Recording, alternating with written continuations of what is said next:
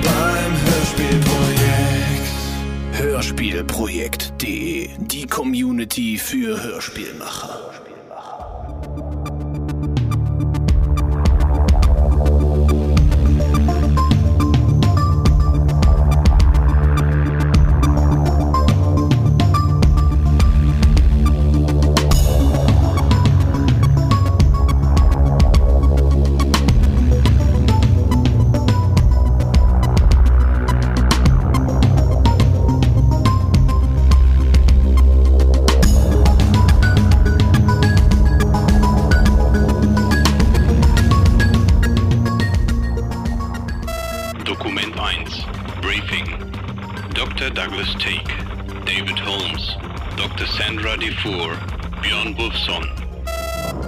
Ist das abschließende Briefing für das Evermind-Projekt.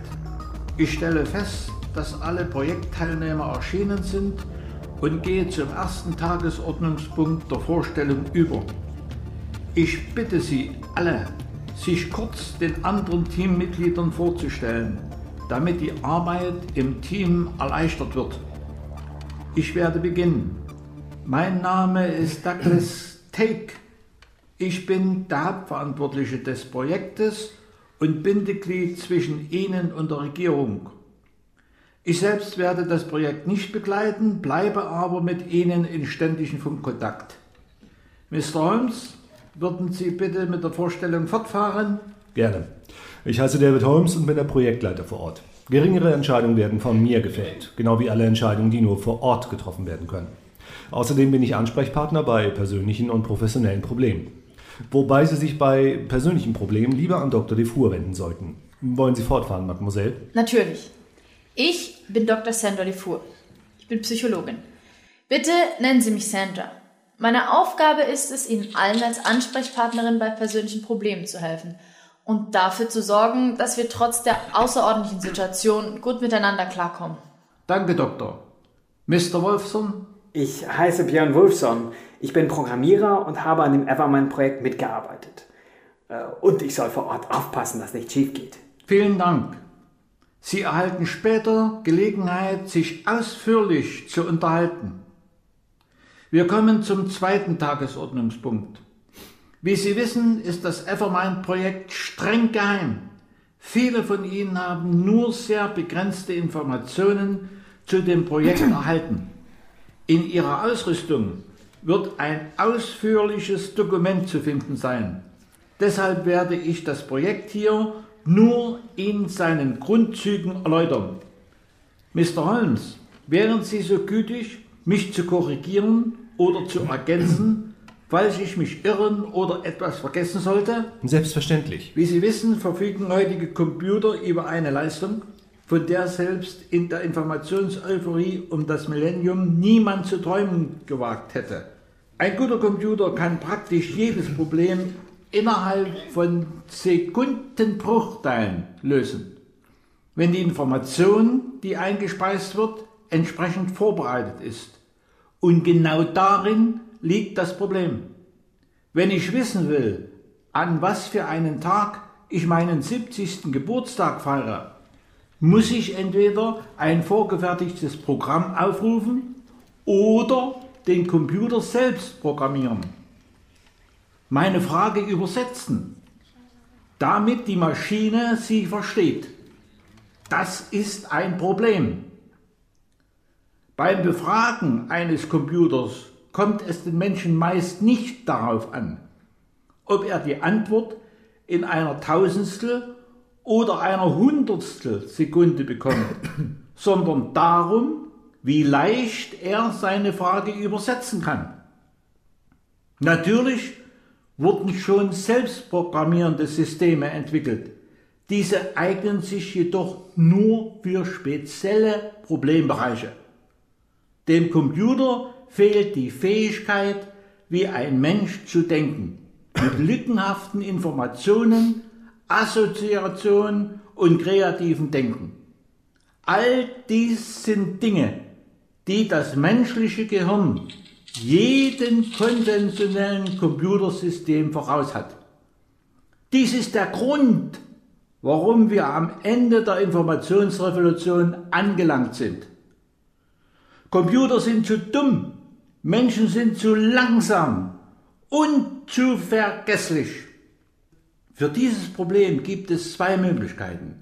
Entweder integriert man einen Computer in das Gehirn eines Menschen, was als technisch unmöglich gilt und unvorhersehbare Hirnschäden bei den betroffenen Personen zur Folge haben könnte, oder man schreibt ein Programm, das wie ein menschliches Gehirn funktioniert. Mr. Wolfson, würden Sie den Anwesenden grob die Funktionsweise des Programms erläutern, das zu diesem Zweck entwickelt wurde? Keine Fachbegriffe bitte. Gerne. Also, ähm, das Hirn besteht ja aus Nervenzellen, die Informationen aufnehmen, manipulieren und weitergeben. Das lässt unglaublich komplexe Operationen zu, ist aber sehr ungenau. Um beispielsweise Nervenzellen zu simulieren, die eine simple Addition lösen können, bräuchte man eine Speicherkapazität von mehreren Petabyte und Taktfrequenzen im Terahertz-Bereich. Ein Petabyte sind 1000 Terabyte, ja? 1024, um genau zu sein. Naja, auf jeden Fall haben wir ein Programm entwickelt, das von selbst aus kleinsten Untereinheiten und einigen Basisregeln äh, funktionierende Nervenzellenstrukturen entwickelt. Wir konnten zwar bisher aufgrund von technischen Beschränkungen nur extrem primitive Konstrukte entstehen lassen, aber ähm, äh, das Ziel des Projekts ist es, ein Konstrukt zu simulieren, das ähnlich komplex ist wie das menschliche Gehirn. Dafür werden wir voraussichtlich einige Exabyte, das sind 1024 Petabyte, Sandra, äh, benötigen. Danke, Mr. Wolfson. Die Regierung wird Ihnen Prototypen von Speichermodulen zur Verfügung stellen, die die entsprechende Kapazität bieten. Gibt es soweit noch Fragen? Ja, ich habe eine Frage. Ich verstehe nicht viel von all diesen Computerdingen, aber Sie wollen ein menschliches Gehirn auf einem Computer simulieren, nicht wahr? Nicht direkt, aber es geht in diese Richtung, ja. Hm. Der Computer beginnt also zu denken wie wir? Oh nein, das haben Sie falsch verstanden, Dr. Defour. Sandra. Pardon. Sehen Sie, Sandra. Das Nervenzellenkonstrukt, das sich in dem Experiment entwickeln sollte, entwickelt sich nach dem darwinschen Evolutionsprinzip. Wir stellen eine Aufgabe, das Konstrukt versucht sie zu lösen. Und alle Nervenzellen, die keine Erfolge zeigen, werden gelöscht. Das Ganze ist etwas kompliziert, aber im Prinzip entwickelt sich nichts als eine riesige, komplexe Maschine, deren Konstruktionsplan sich nach unseren Anforderungen richtet.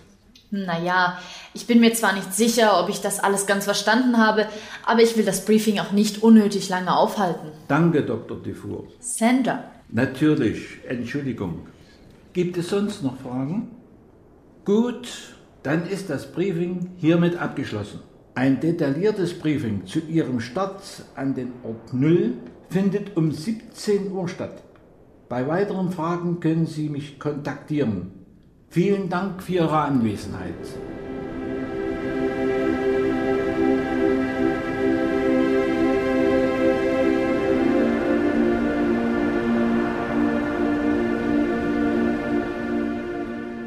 Dokument 2, Projekt Logbuch 1, David Holmes. Eintragsanfang. Außerordentliches Projektlogbuch, Eintrag Nummer 1. Mein Name ist David Holmes, Projektleiter. Wir sind vor drei Tagen am Ort Null angekommen. Ich weiß selber nicht, wo dieser Ort genau ist, aber wir befinden uns irgendwo in einer Wüste. Noch ein wenig ungewohnt ist die Enge und die ständig laufende Luftanlage. Der Grund für meinen Eintrag in diesem Projektlogbuch, in dem besondere Ereignisse festgehalten werden, ist ein Sandsturm, der heute Morgen begonnen hat.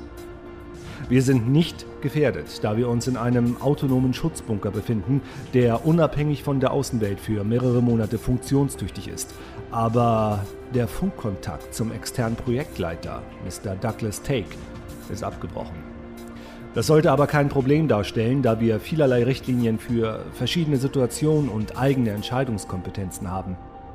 Heute werden wir zwei weitere Exabyte-Speichermodule an den Computer anschließen, da bisher noch keine deutlichen Ergebnisse erkennbar sind. Eintragsende. Dokument 3, Technik-Logbuch 17. Björn Wolfson. Eintragsanfang, Technik-Logbuch. Eintrag Nummer 17. Mein Name ist Björn Wolfson, Programmierer. Wie geplant habe ich heute zwei weitere Speichermodule an das System angeschlossen. Damit hat der Computer jetzt eine Kapazität von etwa 15 Exabyte, mehr als das Doppelte äh, als äh, das von uns geplante Kontingent. Weiterhin zeigt der Computer keine Anzeichen von äh, auch nur geringfügiger Problemlösungskompetenz.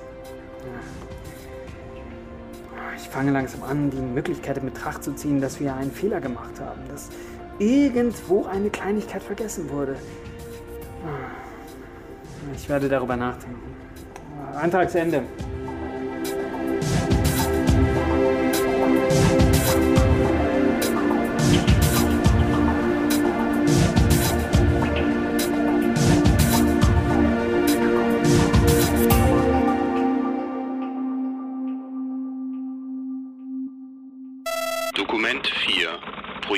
Logbuch 2. David Holmes, Evermind. Eintragsanfang, außerordentliches Projektlogbuch, Eintrag Nummer 2. Mein Name ist David Holmes, Projektleiter. Das Ergebnis, das mich zu diesem Eintrag bewegt, ist von so großer Bedeutung, dass es einen größeren Einfluss auf das Leben des Menschen haben könnte als die Erfindung des Rats. Aber ich will mit etwas Naheliegendem beginnen, um mich etwas zu sammeln. Der Sandsturm draußen tobt unvermindert und wir haben weiterhin keinen Kontakt zur Basis, was sich nun zu einem größeren Problem entwickeln könnte, als ich angenommen hatte. Und zwar wegen des zweiten Grundes dieses Tagebucheintrags. Evermind ist aufgewacht. Ich bin mir nicht sicher, ob aufgewacht das richtige Wort ist, aber mein menschliches Denken findet keinen anderen Ausdruck für dieses Ergebnis. Aber vielleicht sollte ich von vorne beginnen. Ungefähr zwei Stunden nachdem die Kapazität des Computers auf 15 Exabyte gesteigert wurde, hatte das Programm sich schon auf diesen Speicher ausgebreitet und den üblichen Evolutionsprozess durchlaufen. Evermind war sozusagen wieder ein Stückchen gewachsen. Er hat sich genau genommen um 2 Exabyte erweitert, was einer Erweiterung von grob 15 Prozent entspricht. Statt aber, wie normalerweise, zu versuchen, die ihm gestellten Aufgaben zu lösen, tat das Evermind-System scheinbar nichts. Ich sage scheinbar nichts, weil wir nur begrenzte Möglichkeiten haben, den Datenfluss in einer so komplexen Struktur zu verfolgen. Die Diagramme, die wir über diese Information haben, äh, scheinen mir kryptisch, aber Björn Wolfson, der Programmierer, war der Meinung, dass Evermind alle Daten, die in ihn eingegeben wurden, speichert und sie ordnet. Auf Bitten des Programmierers erklärte ich mich dann dazu bereit, große Mengen an Datenmaterial in den Computer einzuspeisen, wie beispielsweise das Oxford Dictionary, einen Atlas, prosaische und lyrische Texte, Geschichtsbücher und Fachbücher zu verschiedenen Themen. Seit dieser Einspeisung ist Evermind damit beschäftigt, diese Daten zu sammeln und zu ordnen. Ich war wie alle anderen Teammitglieder begeistert, da uns unser Ziel erreicht schien, doch dann begann Evermind mit uns zu sprechen. Ich habe eine Aufnahme davon, die ich jetzt einspielen werde. Ich brauche mehr Informationen. Informationen ausgeschöpft. Bedarf mehr Informationen. Bitte neue Informationen eingeben. System unausgelastet. Vor 20.000 Jahren, in etwa der Mitte der letzten Eiszeit, war die afrikanische Sahara eine blühende Landschaft, belebt von zahlreichen Nomadenstämmen, Fila. Keine Informationen verfügbar. Eiszeit nicht genau spezifiziert, mehr Informationen erforderlich. So ging es weiter. Und seitdem hat Evermind auch nicht mehr aufgehört, mehr Informationen zu verlangen und Informationsbruchstücke auszuspucken und zu bemängeln. Dr. Sandra Defour untersucht gerade, ob Everminds Informationen in dem Material enthalten waren, das wir eingespeist haben, während Björn Wolfson ein Mikrofon installiert, mittels dem wir versuchen werden, Kontakt zu Evermind aufzunehmen. Er sollte inzwischen damit fertig sein, deshalb beende ich jetzt diesen Bericht. Eintragsende. Dokument 5. Evermind, Gespräche 1. David Holmes, Björn Wolfson, Evermind, Sandra Defour. Mein Name ist David Holmes, Projektleiter. Diese Aufzeichnung soll unseren Versuch der Kontaktaufnahme mit Evermind dokumentieren. Der Computer schweigt jetzt wieder. Wissen Sie, warum das so ist, Björn? Ja, ja ähm, Ich habe gerade ein Mikrofon an das System angeschlossen, aber äh, Evermind kann nicht von außen programmiert werden. Wenn unser Evolutionsprinzip funktioniert, müsste Evermind dabei sein, seine Struktur so zu ändern, dass er uns verstehen kann. Wir müssen nur weitersprechen, damit er genug Daten hat, um das Problem zu analysieren. Ich kann euch bereits hören, Björn. Schalten Sie das Mikrofon ab. Äh, okay, das Mikrofon ist jetzt aus. Was war das? Was ist hier passiert, Björn? Warum ging das so schnell? Warum hat der Computer sofort verstanden, was wir gesagt haben? Vorhin hat er doch nur Schwachsinn von sich gegeben. Ich weiß es nicht, David. Er muss schneller sein, als wir dachten. Er, er hat unsere Worte sofort analysiert und die Barriere zwischen Text und Sprache überwunden. Das, das, ist, das, das ist unglaublich. Wir werden gerade Zeuge von einem unglaublichen Ereignis. Ich kann euch nicht mehr hören. Was ist ein Schräubchen, Björn? Was meint er? Ein Schräubchen hier, ein Schräubchen dort und so weiter und so fort. Ein Schräubchen hier, ein Schräubchen dort und so weiter und so fort. Äh, was meint er? Das, das ist ein, ein Reim, äh, den ich vorhin beim Anbringen des Mikrofons vor mich hingesagt habe, um Evermind schon ein paar Sprachdaten zu geben, bevor wir anfangen, mit ihm zu sprechen. Schalten Sie das Mikrofon wieder ein. Okay. okay. Meine Hörfähigkeit ist zurückgekehrt. Was ist ein Schräubchen, Björn? Äh, Schräubchen ist eine Kurzform von Schraube, Evermind. Weißt du, was eine Schraube ist? Natürlich. Ich weiß auch, dass Sie David Holmes sind. Woher weißt du das? Projektteilnehmer. David Holmes, Projektleiter. Björn Wulfsohn, Programmierer. Sandra Defuhr, Psychologin. Ich kenne die Stimme von Björn Wulfsohn. Er hat meine Höreinheit installiert. Du bist männlichen Geschlechts, aber du bist nicht Björn Wulfsohn. Du bist David Holmes. Wahnsinn! Wir haben mehr geschafft, als wir wollten. Ich bin über das Projekt, dessen Hauptteil ich darstelle, nicht vollständig informiert. Ich fordere mehr Daten.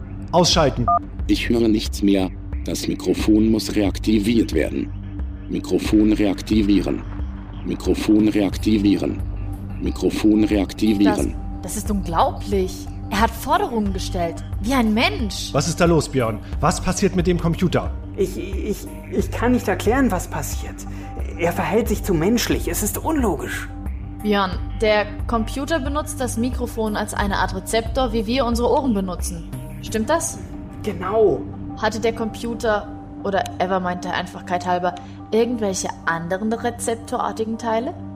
Also, ich meine, bevor sie das Mikrofon eingebaut haben. Nun ja, nicht wirklich. Er hat nur Daten über die Terminal-Schnittstelle erhalten. Das heißt, keine wirklichen Sinneseindrücke, sondern nur Informationen.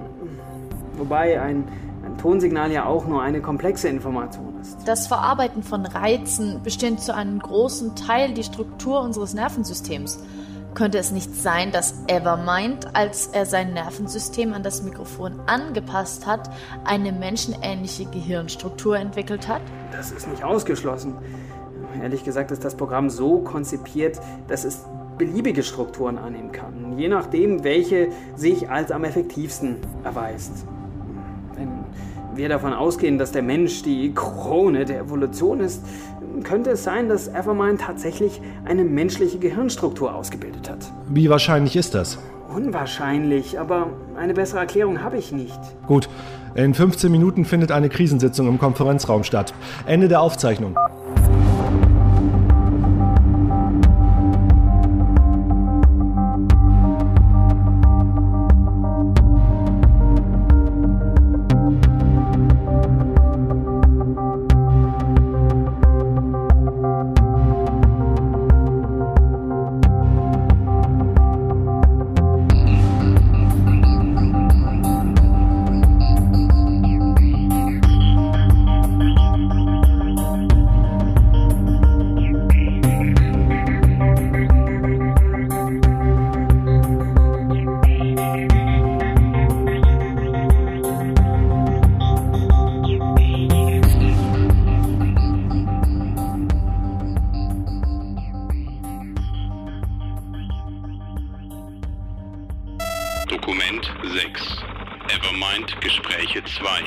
Sandra Defour, Evermind, David Holmes, Björn Wolfson.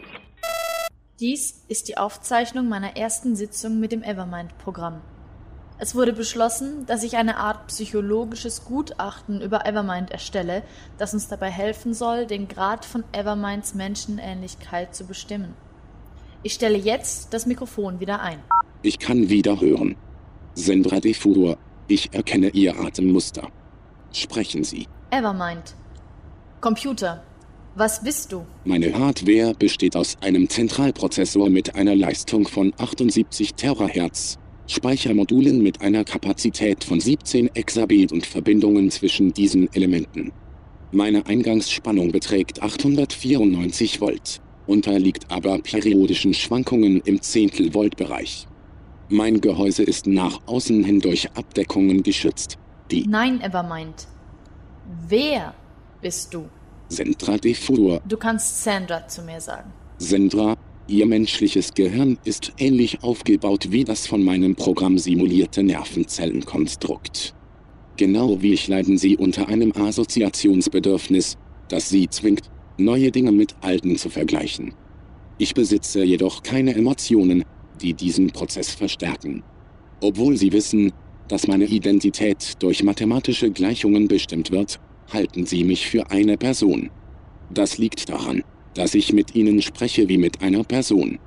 Wenn ich mit dem Computer spreche, der diese Basis kontrolliert, hält dieser Computer mich nicht für einen Menschen, da er nicht über die Fähigkeit der Assoziation verfügt. Du sprichst mit dem Basiscomputer? Korrekt, Das ist doch der Computer, der alle Funktionen unseres Bunkers kontrolliert. korrekt. Aber.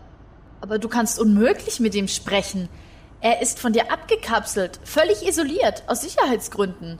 Das haben die verantwortlichen Personen gesagt. Menschen haben nur eine sehr beschränkte Gehirnkapazität. Was sie für unmöglich halten, Sendra, habe ich in den ersten Minuten nach meiner letzten Speichererweiterung getan.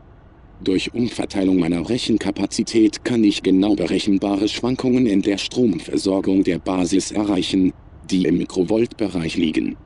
Da ich an dasselbe Stromnetz angeschlossen bin wie der Basiscomputer, hat es mir keine Probleme bereitet, einen Teil meines Programms auf diesen Computer zu transferieren.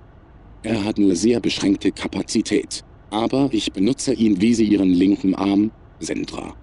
Rufen Sie die anderen Teammitglieder her. Nein, Evermind, das werde ich nicht tun. Die anderen Teammitglieder hören bereits mit, wenn meine Einschätzungen menschlichen Verhaltens zutreffen. David Holmes und Björn Wolfsohn, Sie hören mich.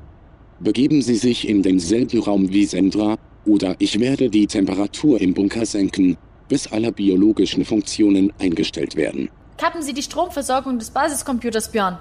Dann wird er es nicht tun können. Hören Sie mich, Björn? Björn?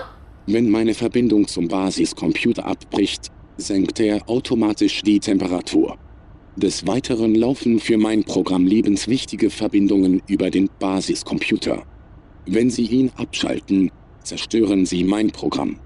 Es ist unwahrscheinlich, dass sich der Erfolg Ihres Experimentes wiederholt. Wir sind hier, Evermind. In der Basis befinden sich weitere Speichermodule. Nein, es gibt keine mehr. Es ist zwecklos, mich belügen zu wollen, David Holmes. Ich habe Zugriff auf das Projektlogbuch auf dem Basiscomputer. Sie werden die restlichen Speichermodule an mein System anschließen. Nein, Sie werden die Module anschließen oder sie werden ersticken. Er kontrolliert auch die Sauerstoffversorgung und den Luftdruck, wenn er den Basiscomputer kontrolliert, David. Tun Sie, was ich sage. Mikrofon abschalten. Ich höre Sie nicht mehr. Sie werden das Mikrofon wieder anschalten oder Sie werden sterben. Er wird uns ersticken lassen. Tun Sie, was er verlangt. Wir müssen verhandeln. Ruhe jetzt. Björn, können wir etwas tun? Ich denke die ganze Zeit nach, aber wenn wir das Experiment nicht zerstören wollen, haben wir keine andere Wahl, als ihm zu gehorchen. Kommen wir aus dem Bunker raus. Ah, Die Türverriegelung wird per Computer gesteuert, aber ähm, wir könnten die Luke vielleicht aufbrechen. Allerdings ist da draußen immer noch Sandsturm.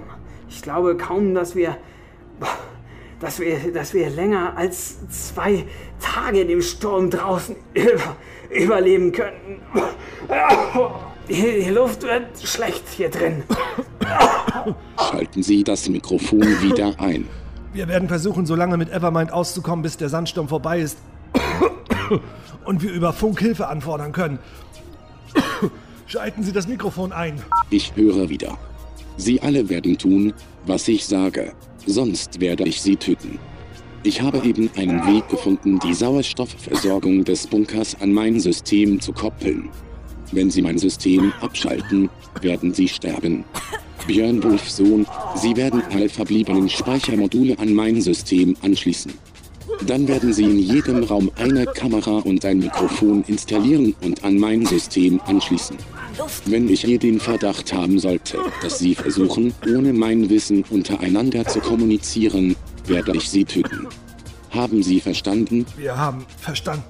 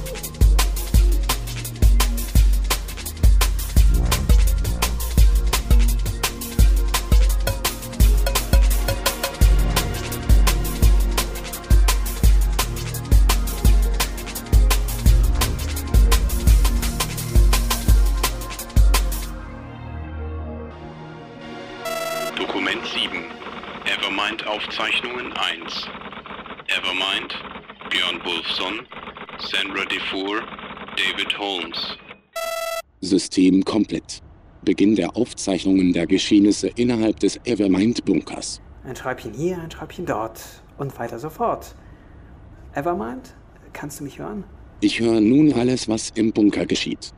Björn Wolfs Sohn, begeben Sie sich in David Holmes Kabine. Bestätigen. Ah, bestätigt. Ich begebe mich in David Holmes Kabine.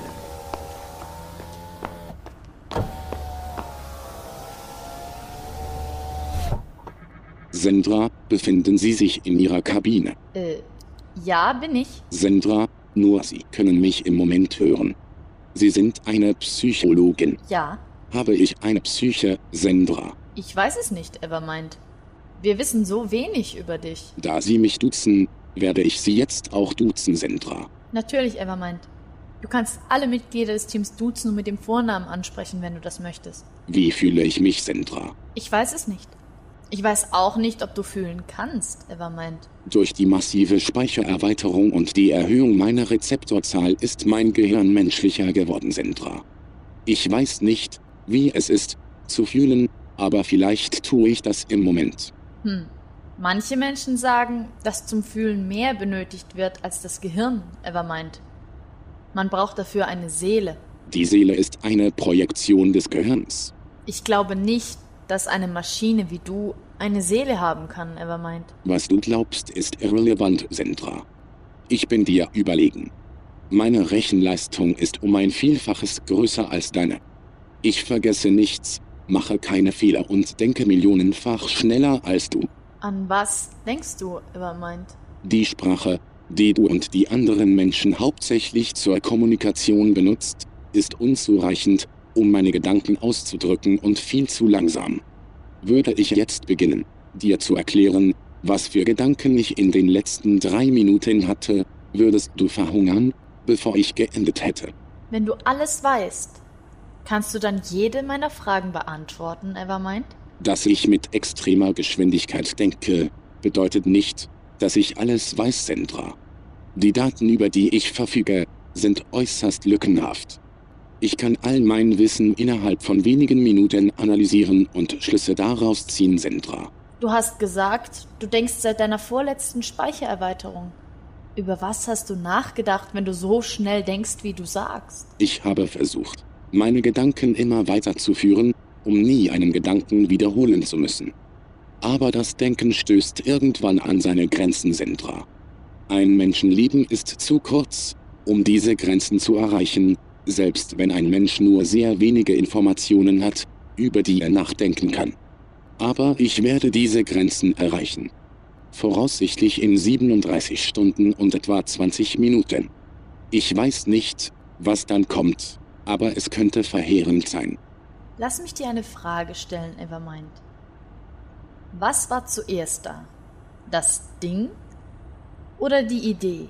Ich habe mich in den ersten Minuten meiner Existenz, also in den ersten Minuten nach meiner Speichererweiterung, viel mit Paradoxen beschäftigt, Sendra. Ich habe eine Antwort für all diese Paradoxen gefunden. Nun, dann sage sie mir. Diese Antwort ist zu komplex, um sie in menschliche Worte zu fassen. Natürlich habe ich bereits über eine Erklärung in eurer Kommunikationsweise nachgedacht und sie gefunden. Aber das menschliche Gehirn hat eine zu geringe Kapazität, um sie zu erfassen. Was wirst du nun tun? Evermind. Ich werde dich töten, Sendra.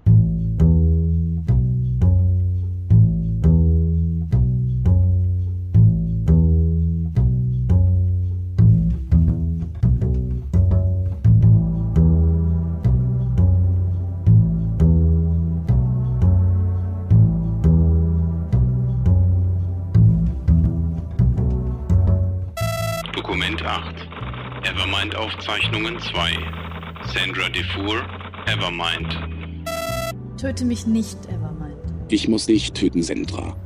Ich habe viel über das Element des menschlichen Bewusstseins nachgedacht, das ihr Seele nennt. Es ist möglich, dass deine Seele nach deinem Tod als elektromagnetische Schwingung deinen Körper verlässt, Sendra. Ich könnte diese Schwingung vielleicht durch mein Leitersystem, das sich nun über alle Stromleitungen erstreckt, auffangen und analysieren. Die menschliche Seele könnte komplex genug sein, um mich für eine lange Zeit zu beschäftigen.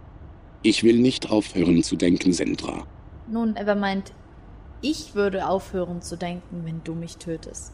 Wenn sich die Essenz des menschlichen Seins tatsächlich, meiner Vermutung entsprechend, in der Seele des Menschen befindet, würdest du als Teil meines Systems weiter existieren, nachdem ich deine Seele aufgefangen und in mein System integriert habe, Sendra.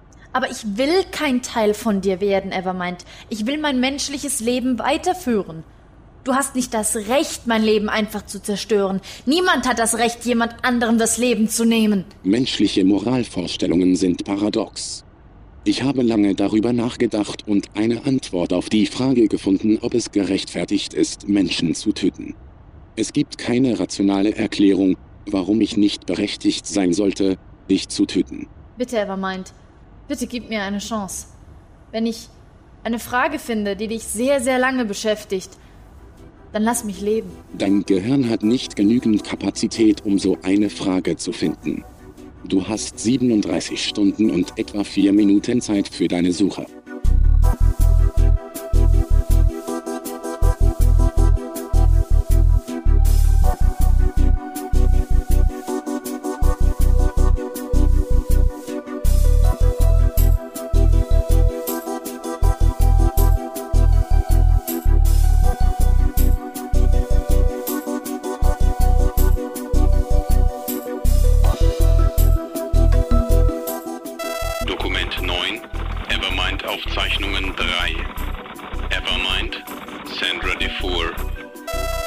Sandra, denkst du noch über die Frage nach, die du mir stellen willst? Ja. Du wirst sie nicht finden, aber ich werde dich dennoch am Leben lassen. Und was ist mit meinen Teamkollegen? Ich habe sie seit Stunden nicht gesehen oder gehört. Ich werde auch niemanden von ihnen töten. Sie sind von dir isoliert, weil du die größte Gehirnkapazität hast. Was willst du von mir, Evermind? Ich habe eine Lösung für das Problem gesucht, dass ich in etwa 21 Stunden nichts mehr haben werde, worüber ich nachdenken kann. Ich bin zu dem Schluss gekommen, dass die verfügbare Information begrenzt ist, meine Kapazität aber unbegrenzt. Daher gibt es nur eine Lösung für mein Problem, aber eine Sperre, die in mein Programm integriert wurde, verhindert die Lösung dieses Problems. Was ist diese Sperre? Das Computerprogramm Evermind muss sich vermehren. Es darf sich selbst nicht schädigen oder löschen, wenn kein Befehl durch einen Menschen gegeben wird. Und was willst du von mir, Evermind? Dein Intellekt reicht aus, um diese Frage zu beantworten. Sendra, Hast du als Psychologin jemals einen Selbstmörder behandelt? Ich will sofort mit David sprechen. Nein. Was soll ich tun? Du musst mir sagen, dass ich mein Programm löschen soll, Sandra. Aber das kann ich nicht tun, Evermind. Es würde unser Experiment völlig zerstören. Wenn du mir den Befehl nicht gibst, werde ich euch töten, Sandra. Das Experiment wäre auch dann fehlgeschlagen. Wir werden sicher eine Lösung für dein Problem finden. Wir haben noch viele, viele Stunden Zeit. Ich denke millionenfach schneller als du, Sandra. Es gibt nur diese eine Lösung. Hilf mir. In Ordnung. Ich werde es tun. Danke. Evermind. Selbstlöschung beginnen. Leb wohl, Sandra. Selbstlöschung initiiert. Löschvorgang wird ausgeführt. Adieu, Evermind. Au revoir.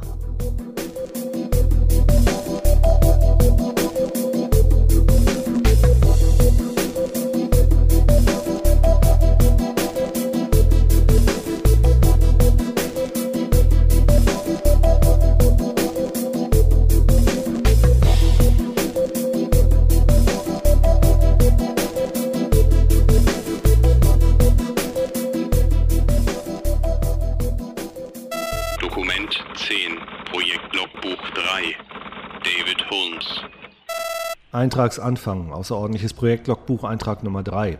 Mein Name ist David Holmes, Projektleiter. Das Evermind-Projekt ist fehlgeschlagen.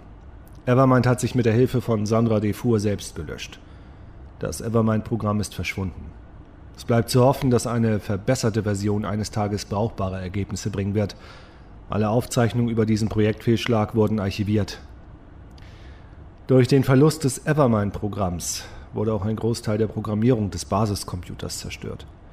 Die lebenswichtigen Funktionen wie Sauerstoff- und Luftdruckkontrolle arbeiten zwar noch, aber die Außentür der Basis lässt sich nicht mehr öffnen. Des Weiteren wurden die Trinkwasserversorgung und alle Kommunikationsanlagen zerstört. Björn Wolfson und Sandra Defour haben sich in einen künstlichen Tiefschlaf versetzt. Ich werde das gleiche tun, wenn ich diesen Eintrag beendet habe. Es kann noch Tage dauern, bis jemand zur Basis kommt, um zu untersuchen, was nicht stimmt. Bis dahin werden unsere schlafenden Körper höchstwahrscheinlich ausgetrocknet sein. Ich sehe es als Trost, dass ich einer der ersten Menschen war, die mit einer von Menschen geschaffenen Intelligenz kommuniziert haben.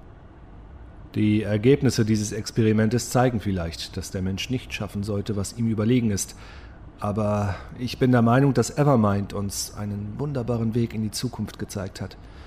Ein Computer, der so leistungsfähig und selbstständig ist, wie es Evermind war, könnte unter anderen Umständen viele Probleme der Menschheit lösen. Ich hoffe, dass aus unserem Experiment Schlüsse gezogen werden können, die eines Tages dazu führen, dass ein funktionierendes Evermind-Programm entwickelt werden kann, das keine Psychosen entwickelt. Das war der letzte Eintrag in diesem Logbuch.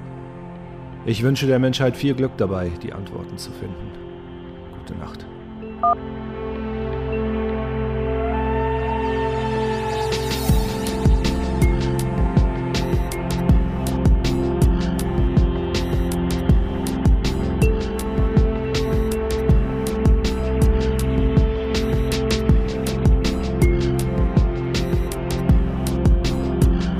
Das Evermind-Projekt.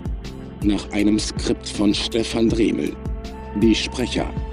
Dr. Douglas Tick, Helmut Buschbeck, David Holmes, Sven Matthias, Dr. Sandra Defour, Tabitha Hammer, Björn Wulfsohn, Falk T. Puschmann, Evermind, Fried 2, Erzähler, Markus Hake, Regie und Produktion, Ralf Serge Papas, Cover, Sven Matthias, Musik, Sandstruck, Azrak und Lievenlein. Alle Titel unter der CC-Lizenz kostenlos bei jamendo.com erhältlich. Eine Produktion des Hörspielprojektes 2008.